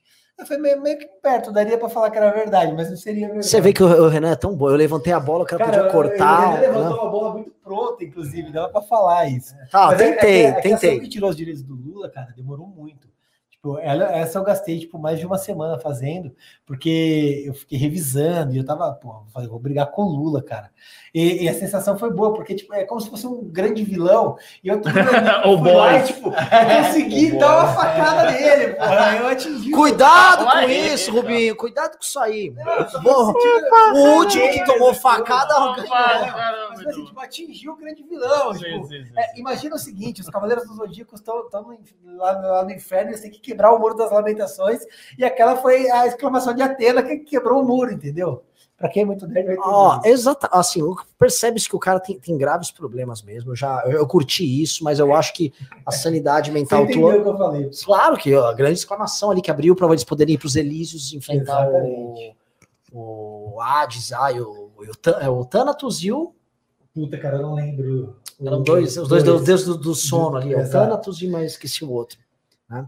Mas enfim, eu vou deixar os senhores aqui. Gente, ó, arroba Rubinho Nunes MBL, tamo junto e vamos processar tudo. Valeu. Valeu. Processar tudo. Pessoal, esse foi Rubinho Nunes. Resolveu. Ó, que coisa beleza, É. né? Outra coisa, que delícia, né? Você fazer parte do movimento onde tem um Rubinho Nunes que sai É. do nada e já sai respondendo as coisas. E, e essa ideia do ativismo judicial é uma coisa fantástica, viu? porque você. Nossa, a quantidade de pautas, de coisa que pode ser modificada, de dinheiro que se economiza, é, é outra coisa. Viu? Isso aí É é, uma, de é uma, uma operação assim, formidável, se for montada no futuro. Vamos lá. Mas enfim, estamos aonde? É, Estamos é, basicamente parados na etapa em que a gente percebe que o Bolsonaro está completamente lascado. É. É, isso, não tem o Mas dizer. sabe o que, que é a pa- parte mais triste? Por exemplo, ele não gosta da gente, óbvio. Podia ouvir os outros. Porque essa, essa situação dele, não é que eu tô. Olha, ele podia ver- a gente não fazer todas as traições. Eu não tô falando, tô falando assim, dadas as condições reais que ele estava saindo em novembro do ano passado, ele não precisava estar nisso. Mesmo essas decisões que ele está tomando recentes, estratégicas, são burras. É porque ele é burro. Tem, tem, uma motivação muito simples, Bolsonaro. Porra. Você não pode esperar que uma macieira de jaca. Ele é o que ele é. Ele, ele toma decisões erradas, porque ele é assim. Não, não é uma novidade. Ele vai continuar tomando decisões erradas. É, e outra, ele além de tomar decisões erradas, ele ainda é aconselhado por uns conselheiros muito ruins que levam o cara pro buraco. É, essa galera aí, Felipe Martins, não sei quem, é o da lapela. Você sabe, o que, que é o lance, esse Felipe Martins? Esse cara, esse cara, ele teve um hype muito grande no ah. bolsonarismo. Mas assim. Quem ele falou do Trump, é, negócio da. Mas assim, quem levantou o Bolsonaro nas redes foram os filhos. E tem que falar primeiro, foi o Carlos Bolsonaro. É. O, o Tonho da Lua tem muito mais mérito do que o cara. Aí depois, quando entrou, aí ele veio pensando, eu previ o negócio da campanha americana e não sei o quê. Porra, o, o, mérito da eleição do Bolsonaro não reside nele. O Bebiano tem 10 mil vezes mais mérito do que ele. Montou a estrutura partidária ao redor do Brasil, estruturou ao redor do Brasil, ajudou, colou no Paulo Marinho, começou a falar com empresários, começou a viabilizar ele. A, a Bia Kicis trouxe o Paulo Guedes. Esse concordo. cara virou um conselheiro pós-facto. A inteligência do Felipe Martins é do mesmo tipo da do príncipe. É aquela inteligência para inglês ver, é cosmética. Ele fala bem, ele escreve razoavelmente bem, é, é isso. Aí tem aquele aplombe, aquela coisa, parece uma pessoa elegante, é racional, que é um sentimento que as pessoas sentem diante do príncipe. Mas é superficial, as análises dele são toscas, os conselhos provavelmente são ruins. O Bolsonaro tá na merda, pô. E você é um conselheiro e o seu aconselhado está na pior, bom trabalho você não está fazendo. Ou você não é ouvido, isso pode ser uma coisa, ou tudo que você fala é, é lixo. Não há outra opção. Né? Você é um vizir. Mas é o vizir real do sultão de Istambul. Aí o sultão tá lá, ganha a grande batalha, né? Se torna sultão. Ah, sou aqui de, de, descendente do meu, do meu pai aqui, assumi o um império. Aí você começa, todo batalha que você perde, você perde. Aí o cara diz: não, você tem que ir por, por, esse lado. Você vai lá, você toma pau. Não, você tem que fazer essa estratégia aqui, você, toma, você chega lá e você toma pau de novo. É óbvio que você não está fazendo um bom trabalho. Sabe o que eu percebo? Que o lance desse cara é o seguinte: o Bolsonaro só faz a cagada, igual você falou, só que ele tem essa claque web que ele ajuda a controlar ali. A claque, não, foi muito bem. Fala, ó, oh, tá muito bem. É isso. É isso. Porque, Exatamente. Seguinte, quando ele ficava prevendo eleições, que ele, ele supostamente acertou, acertou a americana, isso. e aí a previsão dele consistia em falar o seguinte: a imprensa os institutos mentem e o candidato populista vai ganhar. Aí errou Isso, na França, errou na França, errou em tudo. Saiu errando canto. E as, as, análises dele do Brasil hoje são tipo: o Bolsonaro é o povo e o sistema que enfrenta é, ele. É só isso, o cara manda isso. samba de uma nota só. Só isso. Só fica na mesma, na mesma. Não, mas o cara. E, assim, eu admito que você tenha sempre um duplo discurso, isso é natural na política. Você tem um discurso para fora, que você pode ficar sempre exaltando. Você não vai meter o pau no presidente, todo mundo ver, ah, ele errou realmente aqui, fez uma merda. Claro, você não vai fazer isso. Mas internamente você tem que fazer a peneira crítica. E eu desconfio que essa peneira crítica não é feita. Por que, que ela não é feita? Porque ele continua errando nas mesmas coisas. Ele está indo pelo mesmo caminho, os mesmos problemas. Por exemplo, esse negócio dele tentar emparedar as instituições, que não deu certo lá atrás, ele veio e foi de novo, e foi de novo, e foi de novo, e foi projeto de mobilização nacional. Ele está nisso aí há muito tempo, repetindo as mesmas coisas. Então não deve ter uma peneira crítica para dentro. Eles devem fazer aquele discurso do puxa-saco dizer, não, presidente, você vai bem, a gente consegue, não sei o quê. Tem... Deve ser isso aí. E tá na situação que tá, né? É. E você vê, o cara é tão estrategista que o cara vai no Senado e faz isso aqui e acha que não ia ter consequência no momento onde a, a, treta tá dada. Ah, mas aí eu discordo. Eu acho que ele fez de propósito. Não, ele fez de propósito. Sim, no sentido de que ele queria que tivesse consequência. Mas ele não sabia que ia ser essa consequência, não É, não sei. Não sei. Não sei. Ele é, achou é que ia ser uma, uma, provocação que ia meio que dar um, dar um buzz pequenininho e ia passar. É, talvez, talvez, talvez. Ele não imaginava as consequências. Tanto que, assim, se ele imaginasse as consequências, ele não imaginou. O Olavo não precisou sair a público, sair falando, e eles botarem bot, criaram bot do nada. Claramente é. eles montaram uma operação para. Não, tentar... foi, foi um negócio complicado. Por uma bobagem. Uma bobagem, inclusive, que o Felipe Martins não é um supremacista. Ele não precisa fazer isso.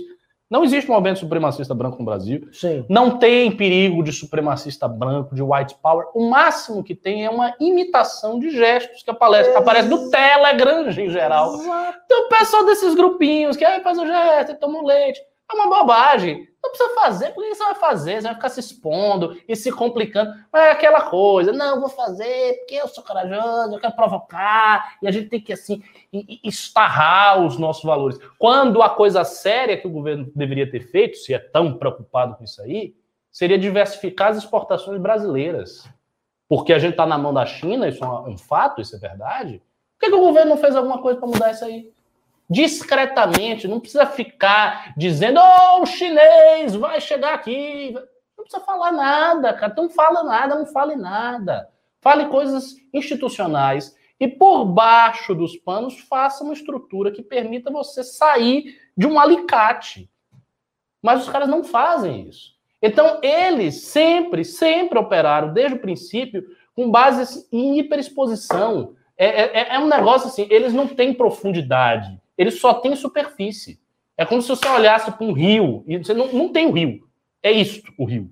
E o que, que dá? Não tem mais nada. É o rio, é isso aqui. Então é sempre assim. Tudo que os caras fazem, eles têm que dizer. Eles têm que falar. Né? Ah, a China, então tem que entrar em conflito com o embaixador chinês. Tem que ficar falando da China. Não fale nada, meu irmão. Mude a exportação, tente diversificar. E quando você tiver condições materiais de ter um pouco mais de soberania frente à potência chinesa, Aí você canta de galo. Porque aí o que acontece? Canta de galo, não tem condições materiais, o chinês chega aí, ó, cala a boca aí, aí fica todo cala a boca! é, é isso do chinês. Sabe que é a parte mais engraçada? Como eles não fizeram nada, a receita, não houve nenhuma, nenhuma reforma, não houve nada. Não nada. Aí eles estão dependendo da exportação agrícola e de minérios para a China. Vamos ser Sempre. Claro. Porém, nessa crise agora, por conta do, da, do Brasil estar tá torrando o dinheiro do real desvalorizar, para trazer dólar, ele tem que depender mais ainda do agro. Ele depende mais ainda da China. Ele vai lá e se coloca numa, numa roda da, da fortuna, num ciclo vicioso, desculpa. A bola de neve vai inchando. Pois é. E aí, a coisa é tão idiota que assim, o Biden entrou, eles perderam o Trump, né? O Trump, o Trump, perderam o Trump. Aí tá com o Biden lá, cagando, louco para arrumar uma dividida com o Bolsonaro para agregar a, a, para agradar gregos e troianos lá. E o, o, eles ficam ainda fazendo lobby do 5G americano contra a China. O que, que a gente ganha fazendo lobby do 5G? O Eduardo Bolsonaro, que é o lobista, a gente sabe o que, que ele pode ganhar. Né? Agora, tirando isso, geopolítico, se existe essa preocupação, hoje nada. É, nada. É aquela coisa, cara. Se, se, ah, é uma preocupação sincera, tem mesmo. A Huawei tá aí, a gente acha que é isso aí. Tá, ok. Então faça alguma coisa para ficar menos independente. Não para ficar gritando. Não precisa ficar gritando. Política não é gritar em rede social, não, irmão. É fazer coisas quando as pessoas não estão vendo. Existe uma atividade política que as pessoas não, não ficam vendo toda hora. Sim. O Renan, por exemplo, ele se articula, ele faz coisas que vocês não estão vendo, para as coisas andarem. As coisas não andam se você não tiver pessoas que fazem articulações que não estão visíveis. E eles não conseguem fazer isso. Então, eu acho que a primeira, se eles viam esse problema da China, a primeira, primeira coisa, primeira coisa era vamos tentar pensar aqui, junto com o agroempresário, um plano de diversificar exportações e que não seria vendido como um problema ideológico. Diversificar exportações apenas para ampliar as relações econômicas do Brasil. Ricardo. Você coloca assim nesses termos, tá mas você pensa, não, eu quero tirar o. Não, Ricardo, você o lembra, assim, o Brasil é o maior exportador de carne halal por Oriente Médio. A primeira coisa que os caras vão fazer é fazer uma briga com os caras. a coisa, assim, coisa não anda. É muito, muito Aí pega essa crise ambiental é, lá. A Europa compra produtos brasileiros, nós vamos carne brasileira. O cara vai lá, arruma briga com todo mundo. Ah, esse negócio de ambiente. Pra que isso? Sendo que o agro brasileiro é certificado. É. Já faz a lição de casa. O cara fode até os caras que trabalham direito. Não, é, é, é difícil. Vamos, vamos ler os pimba, pimba, né? Tem uma lá. quantidade boa de pimba. Vamos lá. Olim Brandão. A Olim ou Olim? Vamos ver. Disse, boa noite, MBL. Sigam os camarões, camarões da justiça. Não, não existe camarões. Esses camaleões da, da justiça. Camaleões. A turma que vai ajudar a fazer a diferença no cenário político. Renan, a minha pergunta é, acha que o Nando Moura será um bom candidato a vice-presidente junto com o Danilo?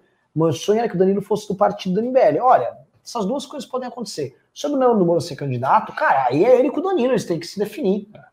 É, aí é, é, com eles, cara. Se o Nando Moura tem peso no debate público para pleitear, sair candidato a muitas coisas. É. Se ele quiser, ele entra. Particularmente, eu acho que ele deveria sair para alguma coisa do legislativo. Para falar. É, ele é um tribuno. É, é, ele gosta disso. O Jonathan mandou cinco, então. Belo Pimba também disse: Danilo será muito bom, mas ele precisa de aula de direito constitucional, administrativo, tributário, enfim.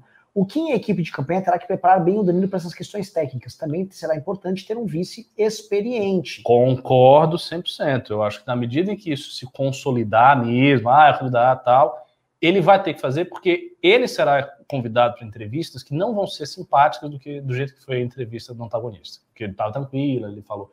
Vai ser entrevista de dizer, sim, mas o que você acha disso, disso, disso, disso? Ah, você não tem resposta? Você acha que você é candidato? Então, a, o tom vai, se, se, ele for de fato, o tom na imprensa vai começar a ser duro. E aí ele tem que estar o preparo para, enfim, não passar vergonha. Frederico Pessoa mandou mais cinco, então, muito obrigado, Pimbaralho. Mandou, Gentili não ficaria super dependente de um primeiro ano de governo de sucesso para consolidar um mandato de reformas significantes? O capital político dele não é muito ocasional, sem militância, sem trânsito entre oligarquias partidárias, é arroba Pegasus da Justiça. A primeira coisa, eu acho que dá para ter esse trânsito nas oligarquias, não por ele ter, mas por ele montar uma equipe de pessoas que tem com ele. Por exemplo, quem ele vai botar na Casa Civil? Tem vários cargos de articulação. Ele pode botar pessoas que já têm experiência. Tá? Então dá para fazer isso. Agora, sobre o primeiro ano, sim, sinceramente, eu acho que o primeiro ano do próximo governo será um dos mais fáceis. Pelo Nossa, contraste. É, é só isso. É só o cara não ser um imbecil e cara, fazer uma coisa básica. O Biden tirando as bombas dele lá. É. Tranquilaço. É. Tranquilaço, vacinando geral, horizonte de reabrir. E o Trump não é o Bolsonaro. O governo do Trump, tirando as cagadas finais, o Trump é um cara que é para uma reeleição quase certa. Ia. E o negócio dele foi a pandemia mesmo, é. como diz o Ale.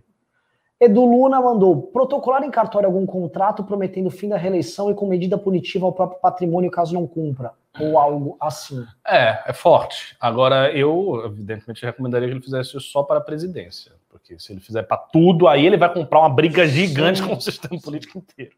Physics is Magic falou: bota é. para cima o IBL, Danilo para presidente e Moro Amoedo vice. Cara, uma coisa que deixar claro é o seguinte: tá falando da hipótese Danilo, eu acho que o, mais do que qualquer coisa, porra, o Amoedo tá bem em pesquisa também. O, o discurso deles, a tese, vocês têm que levantar, entendeu? Não importa qual coisa. Se esses caras estiverem juntos, não digo se vai ser igual, né? Pô, o Danilo tem mais apio aquele. Mas eles estarem juntos e eles darem o tom, vão obrigar todo mundo a mudar o tom. E eu acho que isso já é um avanço. A gente estava completamente perdido. Meu, a gente estava fazendo news semana passada ou retrasada falando de golpe. Eu sei, eu lembro disso. Que houve mesmo a possibilidade, é. que morreu. Isso eu ainda acho que eles vão pensar em outra Vai coisa até a coisa sempre volta. Posso falar quando eles voltam a se errar? Se o Lira começar a fazer chantagem, Isso, a coisa pegar, pegar, aí volta. Exatamente. Uh, Marcos Vinícius uh, Pereira Hoff já disse: tem lugar para o Bernardinho nessa chapa? Cara, o Bernardinho nem se posiciona, se posiciona. Posso falar, tem muita gente, é igual o príncipe é, é, o famoso, assim, o herói imaginário. Legal, o Bernardinho não fala nada. É, onde é que tá o Bernardinho? Se posicione, meu irmão. Já tá nos 40, do, já tá no segundo tempo a partida. O cara não se posiciona nada. Ah, tem espaço? Posso falar? Não. Ele não cava. Ah, tem sim, eu gosto dele. Acho que tem, para um pouco com isso, cara. Já tá claro hoje quem se posiciona e quem não se posiciona. Ou o Hulk, que, que tá no jogo, mas não se posiciona. Ah, desde sempre, né? Ah. Desde 2016. Cortes do MBL falou: se fizeram muita besteira, o dólar chega a 5. Pois é. uh, o J Up mandou dois disse: Meu presidente, aquele meu do Nando que passa a mão no, no O Flávio Schmail mandou 10 dólares disse: caso o dólar realmente fechou na 6,4, o juros se muito 3% e a inflação a mais de 7%. Os Estados Unidos imprimindo grana para a agenda de infraestrutura e mudança na matriz energética, o mundo vai quebrar. Mas os Estados Unidos ele tem muito a jogar com o mundo, porque ele tacou é. dólar também no mercado. Né? Não sei, as pessoas sempre falam que o mundo vai quebrar, não estou vendo quebrar, mas vamos ver. O Leandro mandou cincão e disse: os vídeos do Guto zoando os Minions são muito bons. Seria legal ele fazer o, o Minion tiozão do Zap e o Olavete gordo nerd. O Guto é talentoso para fazer esse tipo de coisa. Eu acho só que ele devia fazer agora uns vídeos mais sérios e uns textos se ele quer se viabilizar no futuro para a política, para passar credibilidade. Flávio Schmail disse: pergunta para o Rubinho, se o Danilo fizer um, show, um comício, se ele é considerado showmício, com certeza vai ser um show. Hoje não, no período eleitoral você pode fazer o que você quiser, é. cara. O Binho Topo do, Top Dog mandou 610 ienes e disse: Me processa, Rubinho. Olha só, um masoquismo aí com o Rubinho. Olha, o pediram para avisar aqui que tá dando bug aqui nos pimbas. O que, que eu faço? Tá dando bug? Me manda os pimbas aí, eu tenho que ler os pimbas da galera. Diego Souza falou: comentário perfeito do Ricardo sobre como retalhar a China sendo um país como o Brasil. China é um país horrível, algo precisa ser feito. Eu concordo, mas assim, o único meio de se fazer uma coisa com uma potência econômica gigante que você tem do outro lado é se você criar condições materiais. Se você não tem condições materiais, você não pode fazer nada, porque você não tem. Não tem, não dá para fingir poder. Isso não é uma rede social, não, isso não é um Facebook, isso é relação concreta. Se você depende dos caras, você depende dos caras. O cara fala não, é não, e você baixa a cabeça. Isso eles deveriam fazer. Se o Danilo ou alguém aí da direita no futuro for presidente, pelo amor de Deus, já faça, já pense nisso projeto de diversificar exportações. Não venda como ideologia, não entre em treta, não crie confusão, não faça nada. Só tente, de alguma maneira, diversificar as nossas exportações e ver o que dá para fazer. Também tem um detalhe: se não der para fazer, se você sentou com o agro, sentou com o ministro da Economia, sentou com todo mundo, ah, não tem jeito. A gente é dependente, não tem como sair, não tem outro mercado. Aí, irmão, aí fique quieto, e é isso mesmo, é China aqui, alisa a barriga do chinês, e pô. Lisa Hot, hot, Mas não gosta. foi? É, o YouTube ele sumiu com vários pimbas, principalmente no começo. Não aparece lá, fica pescando, tirando o print, até que eu te mandei os primeiros prints. Quem mandou pimba não foi lido, fala para mandar no chat lá que eu peço que manda aí para você. Perfeito. Quem mandou pimba, pô, honestidade aqui no chat, avisa aí que a gente lê. O, o professor Dr. Faustino falou que não leu os quatro pimbas dele, tá? Deu um bug, por isso que tinha ficado imagem ruim naquele momento. O Nilo Nogueira fez uma pergunta muito boa. O Arthur depila os peitos. Pô, cara, não, não, não vou falar disso, velho. Alberto Barbosa Lima mandou 10 reais, não falou nada. O Danilo Davi disse: Ricardo Almeida, você extraiu tudo aquilo que eu penso da exportação brasileira. O que vocês acham sobre o Elon Musk com suas tecnologias no Brasil? Queremos energia solar e renováveis. Shabá, shalom. Tenho uma certa simpatia pessoal por ele, porque ele é um bilionário que não é um esquerdista, progressista, Ai, filho da puta, então eu gosto. E, assim, pô, se, se, o Elon Musk quisesse investir no Brasil, o que, é que vai dizer não?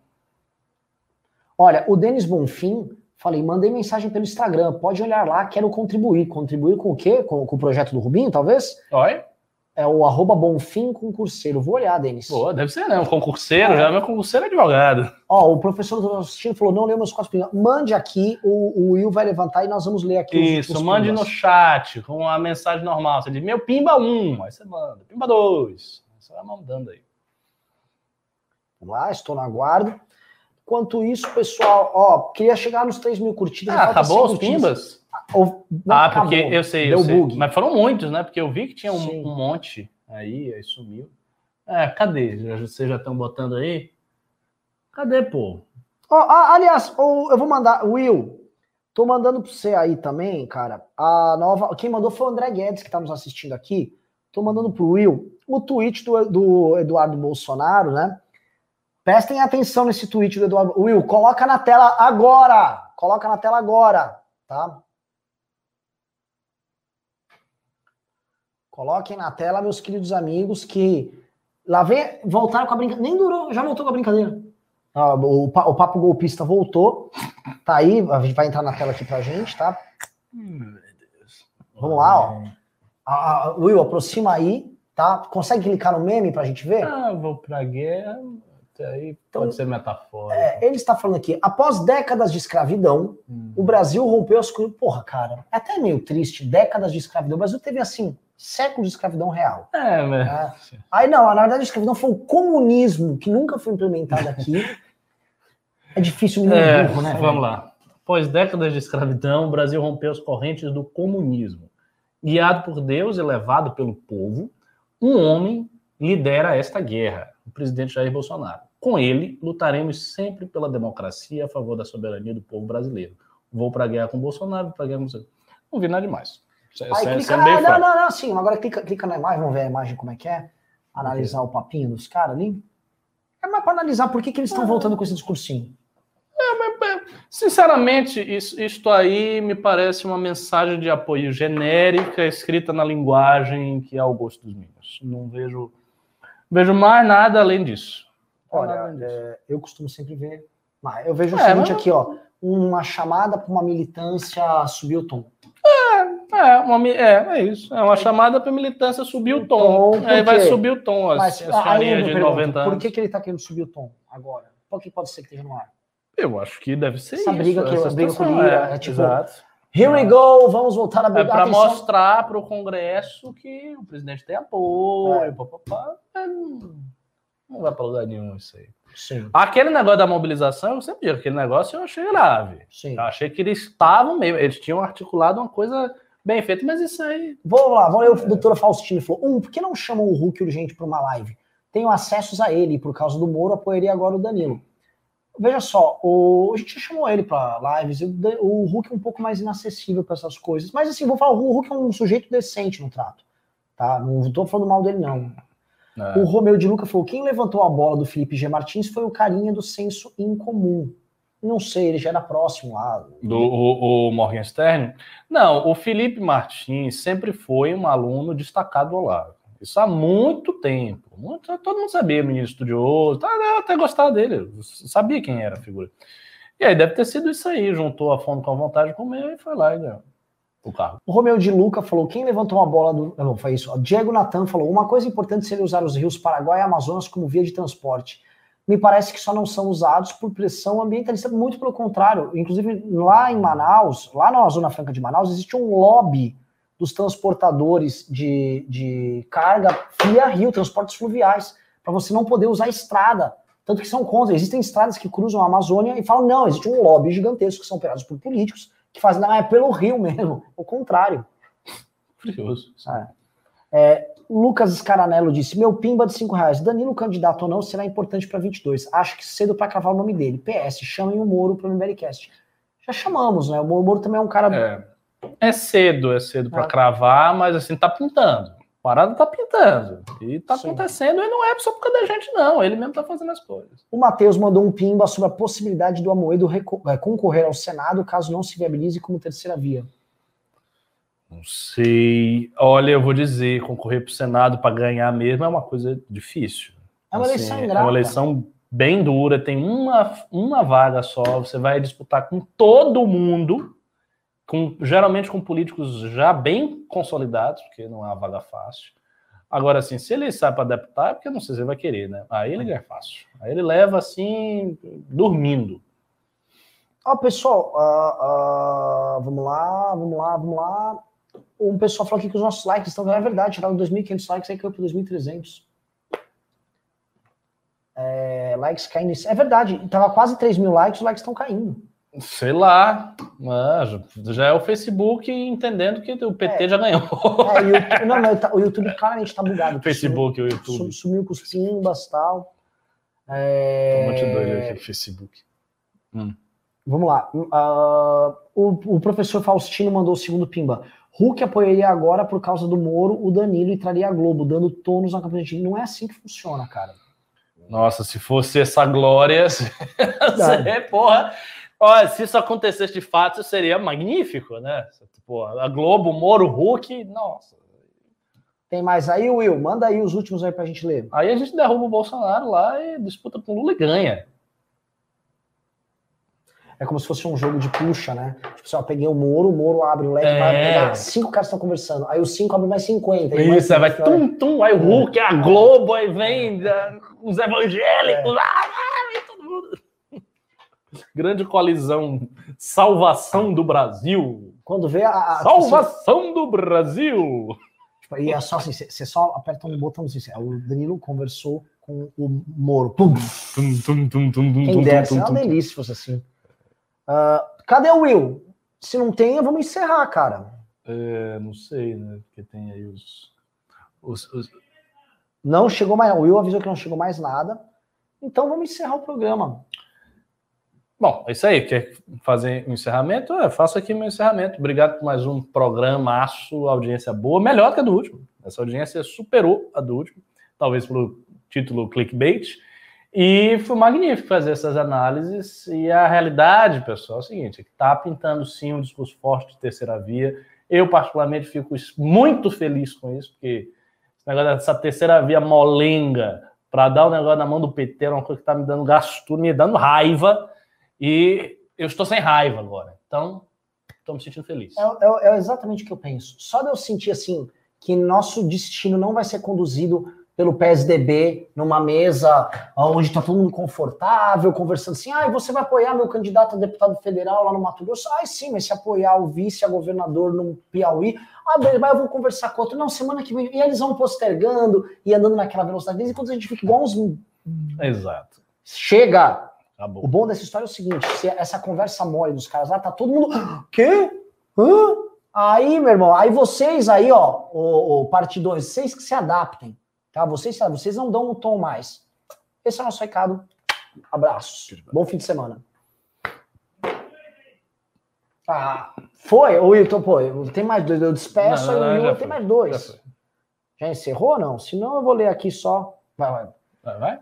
Bruno Seneghini falou: leia o Pimba que mandei no começo. Cheguei à conclusão que a viabilidade da candidatura do Amoedo depende exclusivamente do Danilo ensiná-lo a contar a piada escrachada. Adorem esse desafio.